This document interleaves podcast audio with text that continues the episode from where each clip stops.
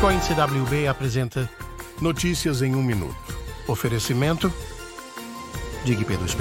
Compra e venda de Bitcoin com facilidade e sem burocracia. 5 de janeiro de 2024. As especulações sobre a potencial aprovação do BTC Exchange Traded Fund, ETF, não param de crescer. A Securities and Exchange Commission, SEC, decidirá sobre o ETF entre 8 e 10 de janeiro.